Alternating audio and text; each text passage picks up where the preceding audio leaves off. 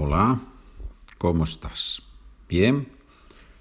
¿Preparado? ¿Preparada para aprender español? ¿Para practicar español? Spanish little by little. Español poco a poco. The question yesterday, the last question yesterday, was at the bottom of page 34 en la parte de abajo, at the bottom, en la parte de abajo, página 34, ¿a qué hora comes la cena? What time do you eat dinner? I usually eat dinner at 7 p.m. Normalmente como la cena a las 7 de la tarde.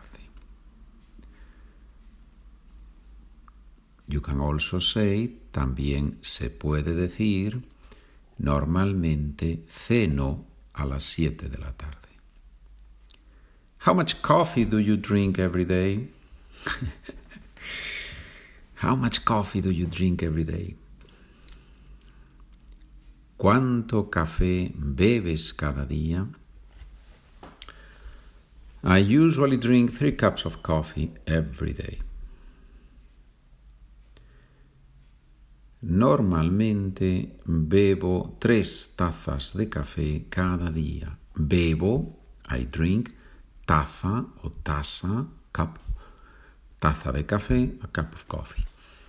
When I arrived in the United States, one of the things that I found interesting was that a lot of people were moving around carrying a thermo with coffee. And I thought, my goodness, these people really drink coffee here. Now, later on, I found out that American coffee, what is called in Europe American coffee, right? Cafe Americano, we say, it's a lot of water. It has a lot of water, so it's not so much coffee. But but when I saw the the thermos, the thermos that they that they had, I thought, oh my goodness gracious! No wonder they work so much. These people. no, no, no. Americans work and also have fun. Um, spend time with their families too. So it's not only work. Some people say, "Oh, in America it's all about work." No, it's not true. There are a lot of Millions of people like to spend time with their families too. I've seen that. Does she read a lot? ¿Lee ella mucho? Yes, she reads two books every month. Sí, ella lee dos libros cada mes. Remember that you don't need to say lee. I say, I say that to emphasize that it has two e's, but actually in, in, in, a more natural way I would say, sí, ella lee dos libros cada mes. Ella lee dos libros cada mes. Ella lee. Do you run three miles every Sunday? ¿Corres tres millas cada domingo? Remember that in Europe we talk about kilometers, right? If I remember well, one mile is 1.6 kilometers, right? I think that's correct. Una milla equivale a un kilómetro 600 metros. So the question was, ¿corres tres millas cada domingo? No, I don't, but my friend Antonio does it.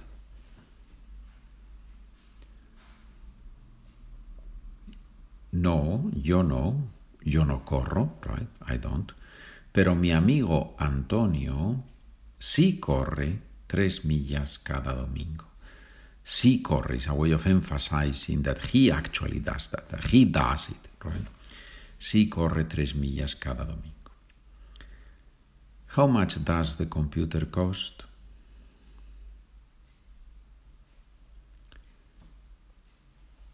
¿Cuánto vale el ordenador?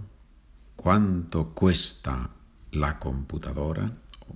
Valer, costar, ordenador, computadora. This computer costs $300. Well, we haven't seen 300, but let's try. Este ordenador vale 300 dólares. 300 dólares. Bien, señores, we're still, we're still on página 35. And we have here, at the bottom of página 35, en la parte de abajo de la página 35, en el documento, yo he escrito bebo, bebes, bebe, bebemos, bebéis, beben. Let's do this exercise that we have here. I say the verb with the subject in English and you just say the word in Spanish, the conjugated verb in Spanish. We read, leemos. You break, you are breaking something, you break. Rompes. Remember, where can you get this list of basic verbs? Where can you get the documents? Where can you.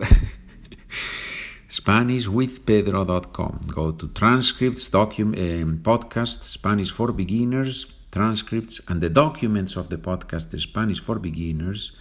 These documents are the same ones that we use here in this Spanish little by little. This podcast goes a little bit slower. We do more audios, more pod- podcasts episodes, but the material is the same. We run. Corremos. She eats. Come. You all drink. Bebéis, vosotros, ustedes beben. He reads. Lee.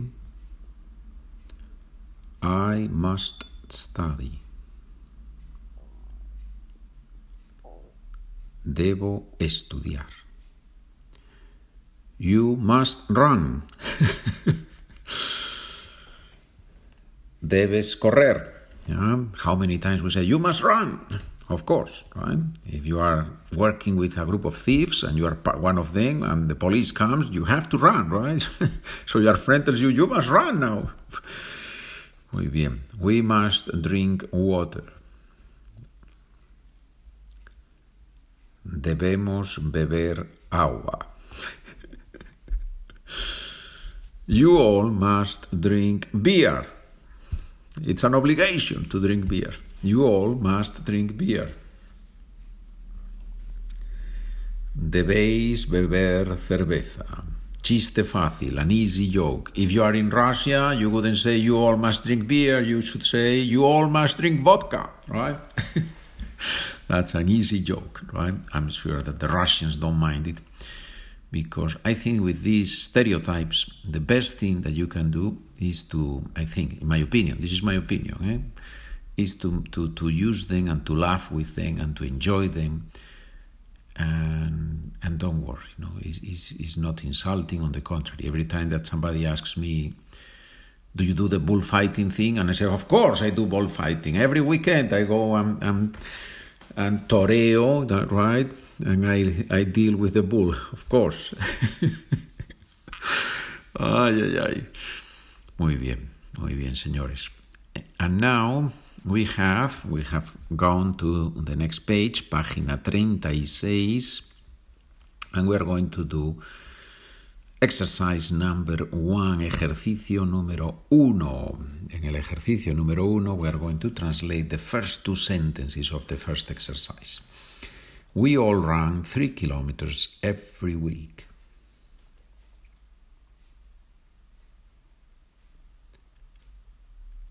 Corremos tres kilómetros cada semana.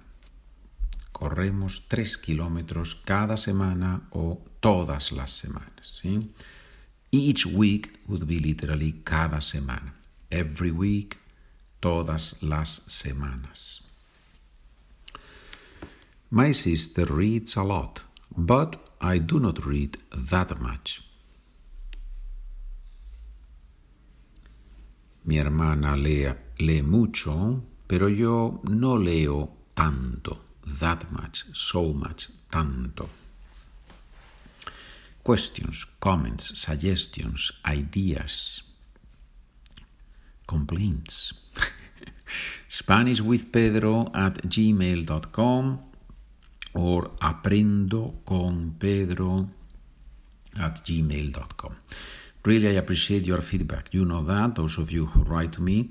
I really appreciate that, and I'm very grateful. It's not to write to just say, "Oh, it's wonderful." No, uh, that's fine. If, if, if, you want to say that, I, I would be happy to read it. But that's not the purpose. The purpose is that you tell me what helps you, right?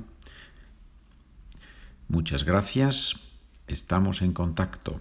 Have a wonderful day. ¿Cómo decimos en español have a wonderful day? It's a cultural thing actually, because we don't usually say the literal translation would be que tengas un día maravilloso. Que tengas. But we don't say que tengas un día maravilloso. We say something like pásalo bien. Have a great time. Pásalo bien. ¿De acuerdo? Hasta mañana entonces. Adiós.